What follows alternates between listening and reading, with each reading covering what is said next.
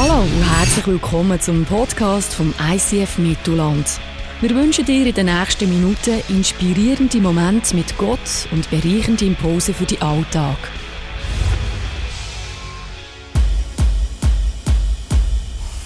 Hast du dich je gefragt, wer er wirklich ist? Einige nennen ihn Prophet, Wundertäter oder guter Mensch. Andere schreien Fake, Erfindung und irrelevant.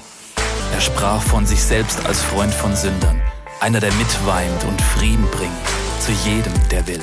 Er, der verkündete, dass er die Gefangenen befreit, die Blinden wieder sehend und den Unterdrückten wieder Freiheit bringt. War er ein Lügner und Heuchler oder wahrhaftig Gott mit uns? War er ein rücksichtsloser Narr oder wirklich der Herr über allem, der König der Könige und das Licht der Welt? Dieser Mann, der für sich beanspruchte, der Sohn Gottes zu sein. Ganz menschlich und ganz göttlich. Der Anfang und das Ende. Wie würde dein Leben aussehen, wenn das wirklich wahr wäre? Es ist nicht zu spät, dich auf eine Entdeckungsreise zu begeben. Jesus. Es gibt keinen anderen Namen, wodurch Menschen ihre Rettung, Bestimmung und ewigen Frieden finden.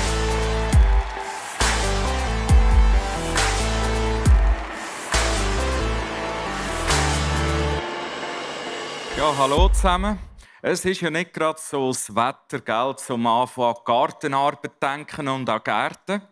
Aber die heutige Message, die handelt vor allem um einen Garten. Und ich werde euch den Garten ganz kurz vorstellen. Es ist nämlich der Garten Gethsemane in Jerusalem. Ich habe ein paar Bilder mitgebracht, weil ich vor zwei Jahren dort äh, sein Das ist der Garten Gethsemane. Ein wunderschöner Garten mit uralten ähm, Olivenbäumen. Vielleicht können wir gerade weitergehen mit den Pigs. Genau da sieht man ihn nochmal. Und es ist schon erstaunlich, die Bäume, die es dort hat, wenn wir das nächste Bild anschauen. Da hat es Bäume, wo gewisse Forscher sagen, es ist nicht abwegig, dass diese Bäume bis zur Zeit Jesus äh, zurückgehen. Und im nächsten Bild sieht man nachher, wenn du ganz hinten schaust, durch den Garten siehst, Jerusalem. Und in Jerusalem haben sich ja die 24 letzten Stunden vom Leben von Jesus abgespielt. Und dort hat es einen ganz wichtigen Ort, die Klagemauer. Das ist die. Und ich sage dir, die mal zu sehen, das ist brillant. Das hat mir übrigens heute Morgen gerade ein Lehrer gesagt. Ähm, sie so, er hat einen äh, Geschichtstest gemacht mit den Schülern. Und dann ist die Frage gekommen, wie heisst die Mauer? Und dann hat der Schüler geschrieben, das ist die Beschwerdemauer. Also wenn, wenn immer du dich willst beschweren über die Lehrer, über den Chef, über irgendjemanden, dann musst du zur Beschwerdemauer gehen. Aber das ist der Ort, wo sich Menschen ihre Seele bis zum heutigen Tag ihre Gefühle, ihre Gedanken vor Gott ausgekotzt haben und zum Teil stundenlang. Das ist extrem äh, faszinierend, dort zurückzuschauen. Die Frage, vielleicht die allererste heute, ist die, wie sieht es eigentlich so aus mit deinem Gebetsleben, mit deinem persönlichen? Wie sieht das so aus, wenn du das auf einer Skala 1 bis 10 dich einmal dürftest, müssen, können einschätzen Und was würdest du sagen, was bist du für ein Mensch? Bist du jemand, der sich seine ganze Seele wirklich vor Gott auskotzt und sich auch Zeit nimmt für das? In den letzten 24 Stunden von Jesus spielt das Gebet eine sehr, sehr wichtige Rolle. Die Hashtag Jesus ICF Movement Serie zu Ostern, in welcher wir die letzten 24 Stunden von Jesus anschauen, dort tauchen wir ein äh, in einen Garten. Der Garten Gethsemane wo eine ganz wichtige Rolle spielt, insbesondere das Gebet von Jesus. Wir haben das letzte Mal das Passa gehabt. Beim Passa haben ja so die Freunde von Jesus und, und er haben wirklich fein gegessen und haben allweg die Bücher schon ein bisschen vollgeschlagen gehabt. Und man sagt so, etwa um 23 Uhr am Abend sei es fertig gewesen. Logisch, die Forscher streiten jetzt, ist es 23.05 gewesen, oder ist es schon halb zwölf gewesen. Aber etwa zu oben am 11 sind sie fertig gewesen und dann geht Jesus mit ihnen auf ein Verdauungsspaziergängli in den Garten äh, Gethsemane. Und auf dem Weg in den Garten sagt er ihnen einmal, liebe Freunde, jetzt kommt vermutlich die schwierigste Stunde in meiner ganzen Biografie, weil es handelt sich nur noch um Stunden, bis ich festgenommen werde und bis ich den Römer überliefert werde und hingerichtet werde. Das ist das, was er äh, auf dem Weg so sagt. Da heißt es, dann ging Jesus mit seinen Jüngern in einen Garten, der am Ölberg liegt und Gethsemane heißt. Dort bat er sie, setzt euch hier hin und wartet auf mich, bis ich gebetet habe. Petrus, Jakobus und Johannes nahm er mit. Der Petrus, der Johannes und Jakobus sind also extrem nöch am Geschehen was jetzt passiert in dem Garten Gethsemane. Aber lassen wir doch einen davon, den Jakobus, gerade selber erzählen, was er so erlebt hat dort. Jakobus, Jünger Jesu. Als wir das Haus verlassen hatten, gingen wir in den Garten Gethsemane. Dort bat uns Jesus, für ihn um Kraft zu beten. Er selber ging weiter, um mit seinem Vater im Himmel zu sprechen. Und dann ist einfach nur peinlich. Jakobus! Jakobus, wach auf! Wach auf! Ich war eingeschlafen. Und mit mir die anderen auch. In der allerschwierigsten Stunde vom Leben von Jesus sind wir alle eingeschlafen. Tolle Freunde. Es tut mir so leid. So unfassbar leid. Ja, und, und, und dann sagte Jesus, die Stunde ist gekommen, in der ich jetzt meinen Feinden ausgeliefert werde. Im selben Augenblick konnten wir sie schon sehen. Es war eine, eine Gruppe von Männern, die da mit Knüppeln und Schwerter angekrochen kam. Sie hatten Fackeln dabei, damit sie in der Dunkelheit etwas sehen konnten. Es waren die Tempelsoldaten, gefolgt von den hohen Priestern und mittendrin Judas. Eisigem Blick ging er auf Jesus zu und küsste ihn. Jesus fragte ihn ganz traurig. Mit einem Kuss verrätst du mich also? Dann ging alles sehr schnell. Die Soldaten ergriffen Jesus und, und Petrus zog sein Schwert und schlug auf einen Soldaten ein. Sein Schwert sauste so knapp an ihm vorbei, dass er sein rechtes Ohr abtrennte. Ah, ah, ah, ah. Und Jesus sagte, Petrus, steck dein Schwert wieder weg.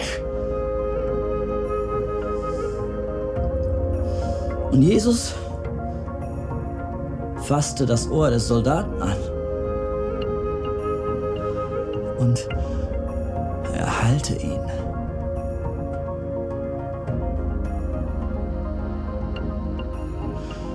Jesus selber wusste, dass die Zeit gekommen war, das Kreuz auf sich zu nehmen. Ja, der Jakobus und Petrus, Johannes, die sind ganz nah an dem Geschehen dran und sie erleben Jesus jetzt in einem von seinen absolut zerbrechlichsten Momenten von seinem Leben. Da heißt es, Angst und Entsetzen überfielen Jesus in dem Garten. Ich zerbreche fast unter der Last, die ich zu tragen habe, sagt er diesen drei. Und Jesus sagt jetzt ihnen, hey, bleibet da und wachen mit mir als ein Freund. Betet für mich. Und dann geht Jesus, das heißt im Griechischen, ein Steinwurf weiter, das heißt zwei, drei Schritte. Er ist also nicht irgendwo verschwunden im Garten in der Weite, sondern zwei, drei Schritte knütelt dort ab und betet. Gut sichtbar und gut hörbar für seine drei Freunde. Und was er betet, ist absolut krass. Da heißt es, aber Vater, alles ist dir möglich, lass diesen bitteren Kelch des Leidens an mir vorübergehen. Aber nicht, was ich will, sondern was du willst, soll geschehen. Das ist der Moment, in welchem Jesus der Situation, der bevorstehenden Realität glasklar in die Augen schaut. Er wird hergerichtet.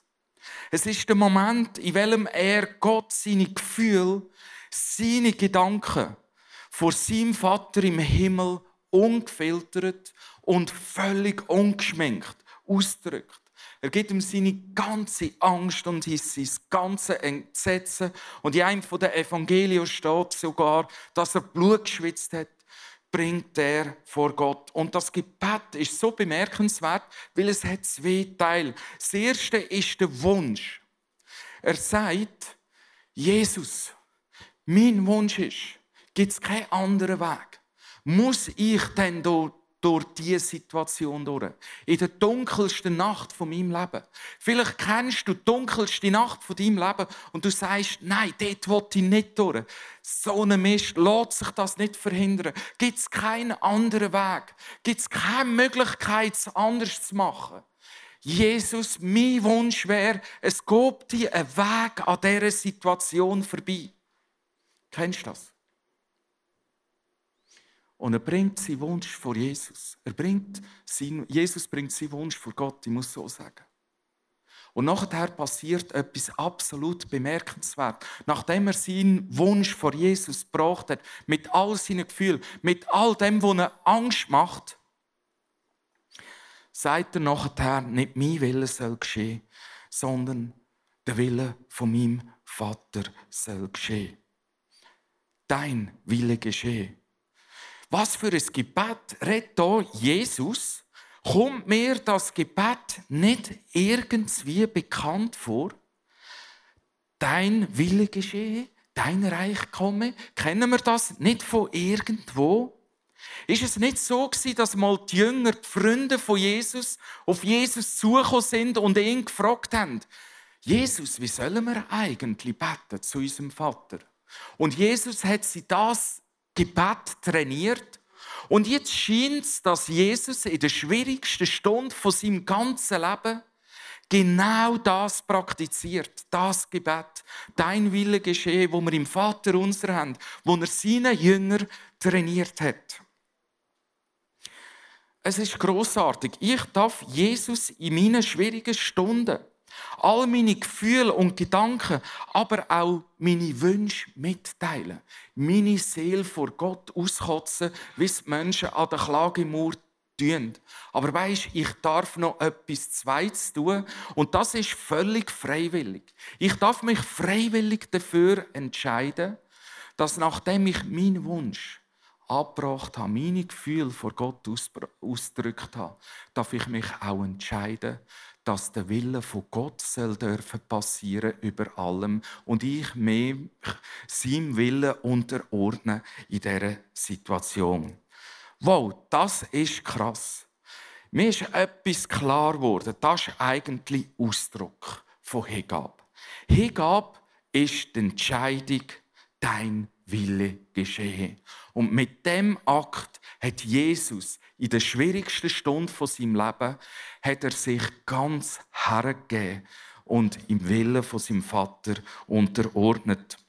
Wo Jesus zurückkommt zu den Jüngern, wir haben es gehört in der Schilderung vom Clip vom Jakobus, sieht er, dass all drei eingeschlafen sind. Er weckt Petrus und ja, ich weiß nicht, ob er ein bisschen angefahren hat, ich würde es ja jetzt noch verstehen, und sagt, hey, kannst eigentlich nicht einmal eine Stunde wach bleiben?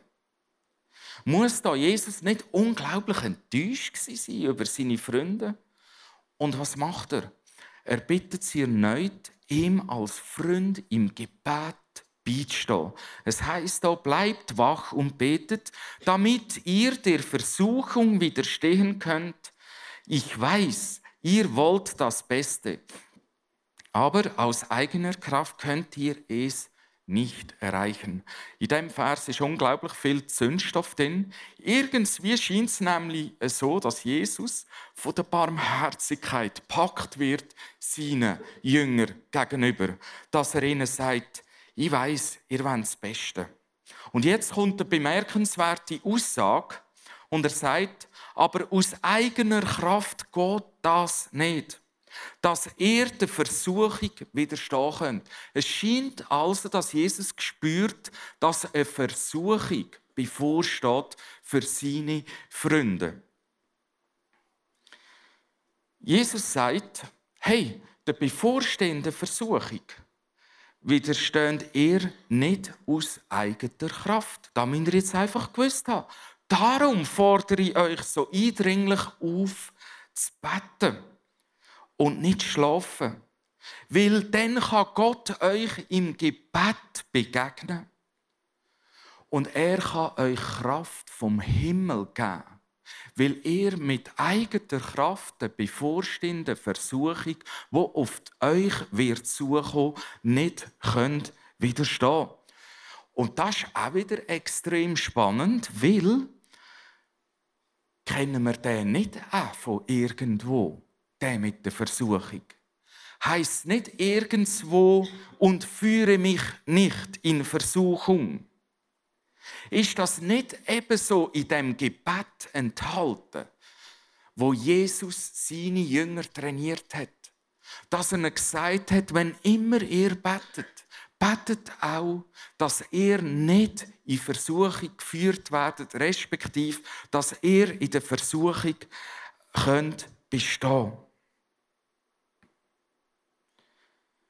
Und jetzt fordert Jesus sie auf, in der dunkelsten Stunde von seinem Leben eben das anzuwenden, wo er sie trainiert hat.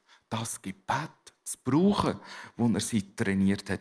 Jetzt ist einfach eine grosse Frage im Raum. Um was geht es eigentlich bei der Versuchung? Was meint Jesus eigentlich mit der Versuchung?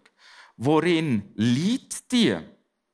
Ist denn da nicht auch irgendeinisch am Anfang vom Wirken von Jesus so eine Situation gsi, wo er in der Wüste war, ganz am Anfang von seiner Wirkenszeit. Und es heisst dort, der Sieg vom Satan versucht wurde. Und die Frage ist, was ist denn dort die Versuchung? Hat es dort nicht geheissen, hat dort der Satan nicht gesagt, ich gebe dir alle Königreiche der Welt, wenn du dich von mir abwendest und mir und deinem Ego folgst. Ist die Versuchung jetzt nicht wieder allgegenwärtig? Genau da im Garten gibt es Seemane. Wend dich ab, Jesus. Es ist die letzte Gelegenheit, wo du noch raus kannst. Sag, mein Wunsch und mein Wille soll geschehen. Sag nicht, Gott, dein Wille soll geschehen. Weil du musst nicht so erbärmlich sterben. Du kannst jetzt noch aussteigen. Du kannst dich anders entscheiden. Wend dich von mir, wend dich von Gott ab und wend dich mir zu. Ich werde dich reich machen. Jesus sagt hier damit seinen Jüngern, lasst mal, mein Kampf, den ich jetzt habe, hier in dem Garten, das ist auch euer Kampf. Und betet, damit ihr der Versuchung nicht erliegt, euch von Gott abzuwenden. Wendet euch nicht von Gott ab, egal was in den nächsten Stunden passiert. Und für diese Versuchung soll es im Gebet beistehen. Weil die Versuchung, sich von Gott zu distanzieren, die Versuchung, sich von Gott abzuwenden, ist gross in schwierigen Stunden von unserem Leben. Aber ganz ehrlich, eine Frage ist immer noch nicht beantwortet.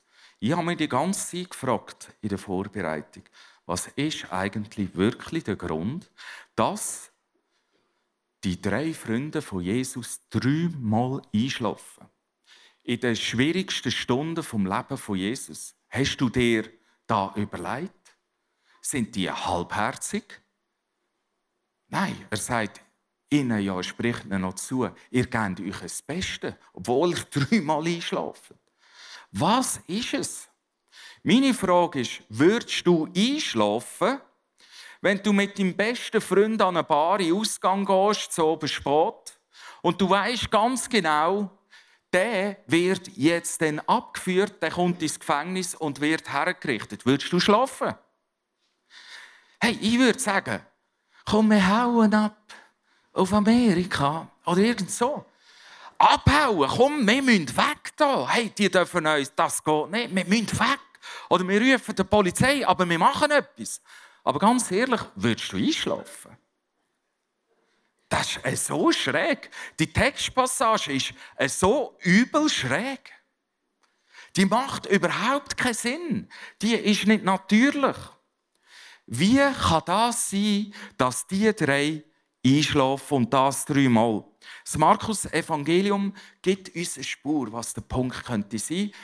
Die endgültige Aufschlüsselung werden wir im Himmel mal haben, aber wir haben eine Spur. Da heißt, als er zum dritten Mal zu ihnen zurückkehrte, sagte er: Ihr schlaft immer noch und ruht euch aus? Genug jetzt. Die Stunde ist gekommen.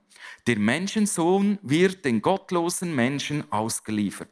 Steht auf, lasst uns gehen, der Verräter ist schon da. Hm. Jesus sagt, genug jetzt. Die Stunde ist gekommen. Was sagt er da damit? Freunde, jetzt ist höchste Zeit, dass ihr der Realität, die sich da vor euch abspielt, ungefiltert in die Augen schauen, mit all euren Gefühlen, so wie ich das gemacht habe im Garten Gethsemane. Schaut endlich der Situation in die Augen. Wie war das mit diesen Jüngern? Ist es nicht so, dass Jesus beim Passafest oder beim Abendmahl ihnen schon gesagt hat, dass er demnächst wird sterben? Ist es nicht so, dass Jesus, als er drei Jahre mit seinen Freunden unterwegs war, sie immer wieder hat vorbereiten auf sein Schicksal und immer wieder versucht hat, sie einzuführen, auf was, sich, auf was wird passieren in Zukunft? Und wieso pennen die? Könnte der Grund nicht sein, dass sie dieser unschönen Realität, auf welche sie Jesus immer wieder hergewiesen hat, nicht in die Augen haben schauen Weil wenn sie wirklich hergeschaut hätten, ich glaube, es hätte ihnen mega wehgetan. Es hat wehgetan. Dem wirklich Vatergrad eins zu eins in die Augen zu schauen. Das wäre sehr schmerzhaft gewesen. Darum haben sie Folgendes gemacht.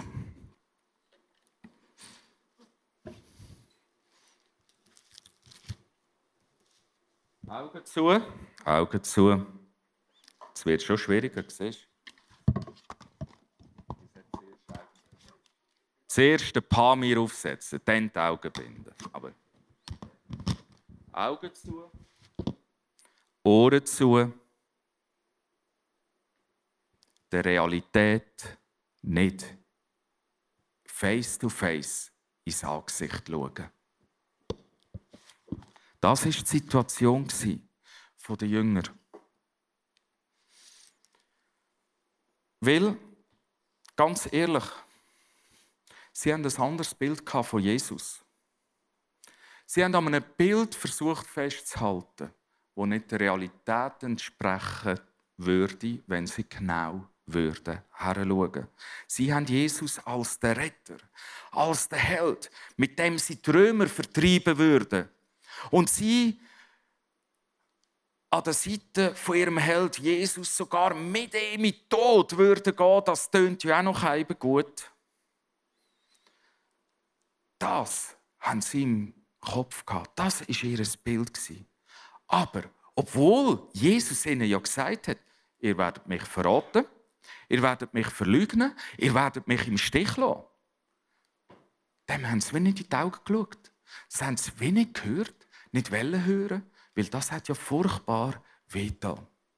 Gibt es nicht in unserem Leben auch Realitäten, die unschön sind und denen wir lieber nicht in die Augen schauen weil sie in meinen Gedanken keinen Platz haben.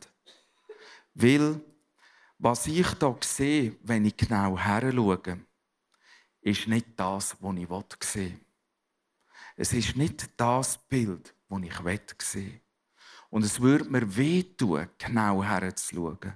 Es wäre schmerzhaft. Gibt es nicht so Situationen, wo wir die Realitäten vom Leben nicht in die Augen schauen? Vielleicht ist deine Beziehung am Arsch. Du willst der Realität nicht in die Augen schauen. Du sagst, ja, wir haben ja letzten Sonntag einen schönen Familienausflug gehabt, ist doch schön gewesen. Du willst nicht herschauen. Vielleicht hast du Sorgen mit deinen Kindern. Eine Situation, unser, unser Sohn ähm, hat Wasser nicht so gerne seit Geburt. Jetzt haben sie Schwimmunterricht, gell? Dann kommt der Sohn und sagt, Papa, kannst du mir nicht ins Heftchen schreiben für die Lehrerin, ich will noch nicht ins Tiefe. Was, mein Sohn? Äh, mein Sohn noch nicht schwimmen? Ja. Dann schreibe ich der Lehrerin, ja, eben, ob sie schauen können, dass er heute noch nicht ins Tiefe muss. Ich, ich gehe mit ihm schwimmen am Freitag, ich, der Papa. Ich bin schwimmen mit ihm. Super cool gewesen, sagt er. Jetzt musste ich der Lehrerin schreiben, ja, wir hatten Spaß, wir machten viele Arschbomben und ähm, haben gebaut, aber mit Schwimmen geht es immer noch nicht so gut. Irgendwie habe ich nicht wahrhaben und er denkt, ja, die Lehrer, ja, komm, ich bringe da her, ein Hallenbad und dann kommt das wieder gut, dann ist die Welt wieder in Ordnung. Gibt es manchmal nicht so Situationen, komm rasch an den Symptomen rasch etwas machen, dann ist die Welt wieder Ordnung. Aber du willst die Realität nicht anschauen. Du willst nicht hineinschauen. Dass mein Sohn Angst hat vor Wasser, dass er, dass er schrecklich Angst hat, das habe ich lange nicht wirklich wahrhaben. Oder deine Finanzen. Ja, ja, Schuld, es hat schon mal etwas machen. Ja, aber kommt schon gut. Es kommt ja wieder Lohn am 25. Ah ja, schon, schon gut. Es kommt, es kommt wieder etwas ein Ende Monat, gell? Schauen wir dann weiter. Vielleicht deine Gesundheit, du hast Schmerzen, du willst nicht herschauen. Weil irgendwie, du weißt, wenn du herschaust, verändert es vermutlich dein Leben. Das würde dir wehtun. Indien. Freunde, ich war in hast du vielleicht mitbekommen, genau 90 Minuten weil ich eine Einreisesperre hatte. Ich bin so gefährlich, dass ich eine Einreisesperre habe im indischen Staat. Und dann habe ich gedacht, wenn ich nur lang genug auf dem Bänkli hocke, dort in diesem Räumchen, irgendwie komme ich dann schon rein. Irgendwie tut, tut sich schon ein Türchen auf. Und so nach drei, vier Stunden, 60 Minuten, habe ich erkennen. Simon, schau, der mit den Augen, du wirst in nächsten Flüger, die Tür wird zugehen, du gehst auf die Startpiste und wirst am anderen Morgen bereits wieder mit deinem Sohn und deiner Frau zum Morgen essen. Und das in 24 Stunden. Wir müssen in die Augen schauen. Wie hat es denn eigentlich Jesus gemacht? Von Jesus, seinem Gebet in Gethsemane, können wir extrem viel lernen. Nämlich, es heisst dort, er hat hergeschaut statt weggeschaut. Herschauen tut weh. Er hat ungefiltert seine Wünsche, seine Ängste, seine Bedürfnisse, seinen Schmerz vor Gott gebracht, statt verdrängt. Und das Dritte, er hat sich hergegeben, Hingabe statt Abkehr. Dein Wille, nicht mein Wille, soll geschehen. Und beim letzten liegt eine unglaublich große Betonung von Jesus. Er sagt den Jüngern, betet, damit ihr der Versuchung nicht erliegt, euch von Gott und von mir abzuwenden. Und die Frage ist, warum ist Jesus so extrem eindringlich seinen Freunden gegenüber in diesem Punkt?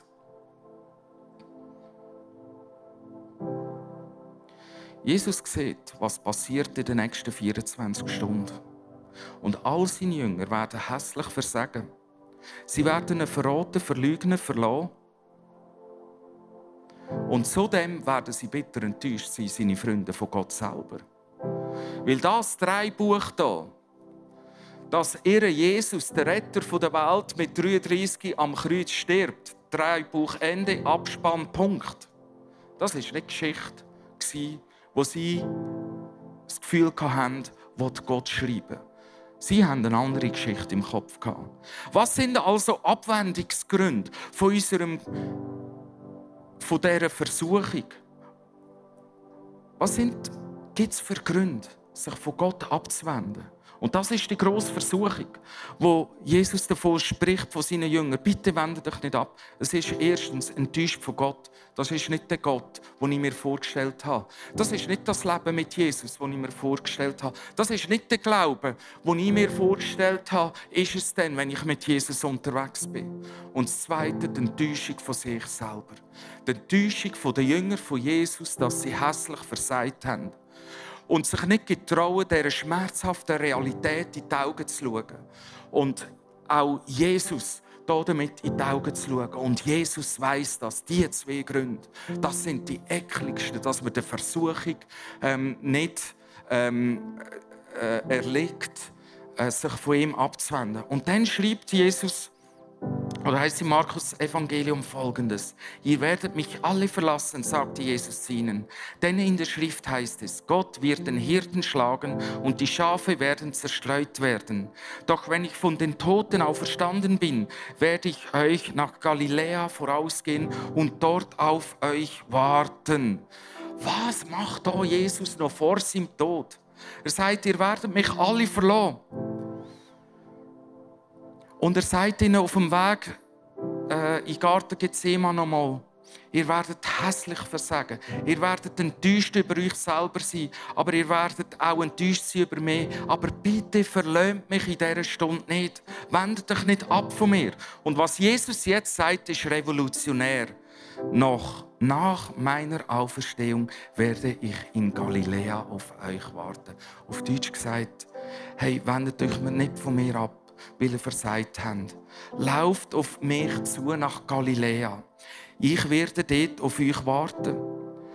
Weil ich habe euch ja am Abend mal gesagt, egal was passiert, ich nenne euch Freunde. Und das gilt auch nach der bittersten Enttäuschung noch. Ich habe euch gesehen, wie ihr ständig eingeschlafen sind. Aber ich habe gesehen, ihr habt euch das Beste gegeben. Schaut der Realität in die Augen. Ich habe das gesehen und ich warte auf dich. Ich hatte zwei postmoderne Jünger von Jesus gestern bei mir daheim im Garten. Wir haben geholzten Baum umgetan. Und äh, so beim Essen zusammen haben wir über das ausdiskutiert. Wie ist es denn so mit Heranschauen in unserem Leben? Und was die zwei gesagt haben, haben wir rasch in einem Sponti-Clip äh, aufgenommen, gerade in einem Track. Schaut mal hier. Ja, das Ganze hat angefangen, als meine Mom gestorben ist. Ich bin sehr, sehr traurig geworden. Lange Zeit. Und ich habe dann eine Firma gegründet das Leben ist weitergegangen. Ich habe gearbeitet, Tag und Nacht. Und irgendwie habe ich mich wie länger wie mehr auf dünnes Eis rausbegeben mit dem. Und bin körperlich an physische Grenzen gekommen. Ich war sehr angetrieben auch in dieser Zeit. Und ja, ich habe mich einfach nicht mehr getraut, herzuschauen. So schlimm ist die Situation geworden. Ich habe einen Plan gemacht, um dem ganzen Zeug den Rücken zuzudrehen und Richtung Osten unterzutauchen, dort frisch anfangen. Ich habe die innere Stimme gehört und ich konnte die ganze Sache einfach Gott herlegen, dass ich traurig bin und die ganze Situation. Und in dem Moment, als ich es Gott hergelegt habe, ist mir sehr viel Hilfe widerfahren. Mir ist es wieder besser gegangen, seelisch. Und ja, ich habe vom ICF Finanzberatung entgegennehmen. Mein Schwager hat mir auch noch geholfen ja, so ist es wieder ins Bein gekommen und heute darf es wieder gut gehen. Ja, so genau und dann ist es schon... Ja, bei mir war es, ich habe früher extrem in Selbstmitleid gelebt. Ich hatte einen mega Minderwertigkeitskomplex und habe mich einfach immer schlecht gefühlt, immer das Gefühl, alle anderen können es besser als ich, aber nur ich nicht. Und ich habe nie hergeschaut, weil ich einfach Angst davor hatte. Und ich habe es immer überspielt, ich habe einfach den Coole gespielt und der, der alles im Griff hat. Und Ja, da ist an einem Big Day zu dem Moment gekommen, wo jemand ein Gebet gemacht hat für mich, also in einer Gruppe. Und zwei Leute haben nacheinander haben sie, äh, ein Bild von mir gehabt, dass ich mal eine Säule werde sein, ein Felsen werde sein. Und dass ich mal für Menschen wieder da sein und für Menschen wieder ein Felsen sein. Und das hat einen mega Change gegeben in meinem Leben. Und ich habe von dieser Situation ins Auge zu schauen, diesen Selbstzweifel, diesem Selbstmitleid in die Augen zu schauen. Und habe dann auch einfach mich entschieden, Gott alles herzulegen, Gott zu sagen, wie es mir geht, Gott zu sagen, meine Leiden. Und das hat mega viel gebracht. Das hat mega dazu geführt, dass, dass Gott mich hat können verändern konnte, weil ich selber hat es nicht fertig gebracht aber Gott hat mich können verändern und da ist mein Leben 180 Grad anders und ich darf mich selber gerne haben und ich darf für da gehen und ich darf Freude am Leben haben. Also wenn das warmes Fondue draussen wenn wir halt mal zu mir holzen. Das erste Mal ein Baum umgetan, übrigens zusammen natürlich mit einem lieben Freund von mir. Allein hätte ich es nicht können. Genau. Jesus hat im Garten Gethsemane seiner Realität genau in die Augen geschaut. Aber eben nicht nur seiner, sondern er hat auch die Lebensrealität von seinen Jüngern genau in die Augen geschaut. Und zwar auch die unschönen. Verstehst du, Jesus hat sich am Kreuz vollständig hergegeben. Für deine ganze Lebensrealität. Auch für die Bereiche in deinem Leben, wo du lieber nicht in die Augen schauen willst, wo du lieber ausblendest. Er hat ein ganzes, bedingungsloses Ja zu deinen Lebensrealitäten. Er blendet nichts aus. Der Titel der heutigen Message heißt: Jesus macht uns frei von Halbherzigkeit. Jetzt hast du dir vielleicht überlegt, über da hat jetzt der Simon überhaupt gar nichts gesagt. Nein, Halbherzigkeit geht viel tiefer, als du denkst. Halbherzigkeit ist nicht, ich muss jetzt ein bisschen mehr Bibel lesen. Ich muss wieder ein bisschen mehr beten. Ich muss wieder im Ministry ein bisschen mehr Gas geben. Sondern Halbherzigkeit geht viel, viel tiefer.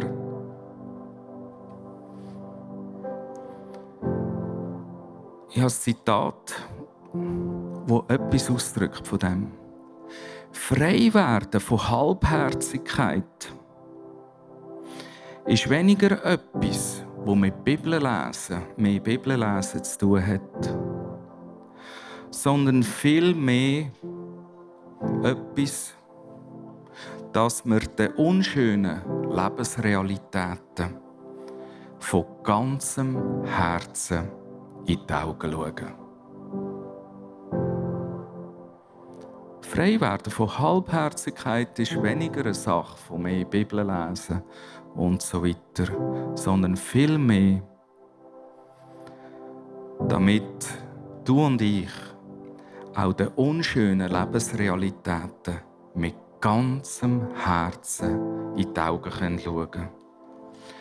Weil Jesus ein bedingungsloses Ja hat, auch zu deinen unschönen Lebensrealitäten und sich für die hergegeben hat am Kreuz, nämlich für alle, darf ich auch ein bedingungsloses Ja dazu haben und die vor Gott bringen. Ich muss nicht lügen, ich muss nicht ausblenden oder abhauen oder mich abwenden. Das ist die Hingabe von Jesus. Er hat seiner Lebensrealitäten in die Augen geschaut und er hat die Lebensrealitäten von seinen Freunden auch in die Augen geschaut. Voll und ganz. Und er nennt seine Jünger seine Freunde. Er nennt sie Freunde. Und er sagt, ich warte nach eurem ganzen Versagen in Galiläa auf euch. Und er sagt noch beim Einpennen, ich weiß, ihr gebt euch das Beste. Aber er liegt nicht der Versuchung, vor Selbstenttäuschung und vor Enttäuschung vor Gott, euch abzuwenden. Von mir. Bleibt dran. Weil Jesus ist für deine ganze Lebensrealität gestorben. Er hat dir in die Augen geschaut. Du darfst auch deiner ganzen Lebensrealität in die Augen schauen. vielleicht bist du an einem Punkt, wo du merkst, es gibt Realitäten, die, dort schaue ich nicht so gerne her. Dann möchte ich dich ermutigen, Jesus hat schon hergeschaut. Er hat schon. Und er hat Ja gesagt zu dir. Er hat Ja gesagt zu dieser Realität. Und du darfst ihm sagen, ich bringe sie jetzt dir. Ich kotze es aus, statt verdrängen, verleugnen, whatever. Ich kotze es aus bei dir, damit über dem dein Wille geschehen kann und dein Reich kann kommen